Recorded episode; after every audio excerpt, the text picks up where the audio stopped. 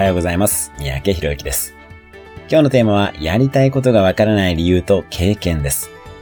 経験がないと、やりたいことが見えづらくなります。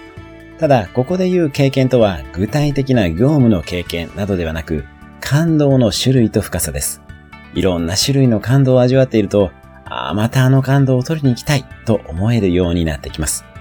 例えば、新しい環境に飛び込んで結果を出した喜びや、仲間と長期的に努力をして味わった感動など、いろんなレベルの感動を味わっていると、またあの感動を取りに行きたいと思えるようになってきます。自分の中に経験と感動という名のたくさんの麻薬を打ち込んでいきます。その麻薬はやめられなくなります。小さなことでいいから新しい経験をどんどんしていきましょう。毎日小さな初体験をします。どんなことでも構いません。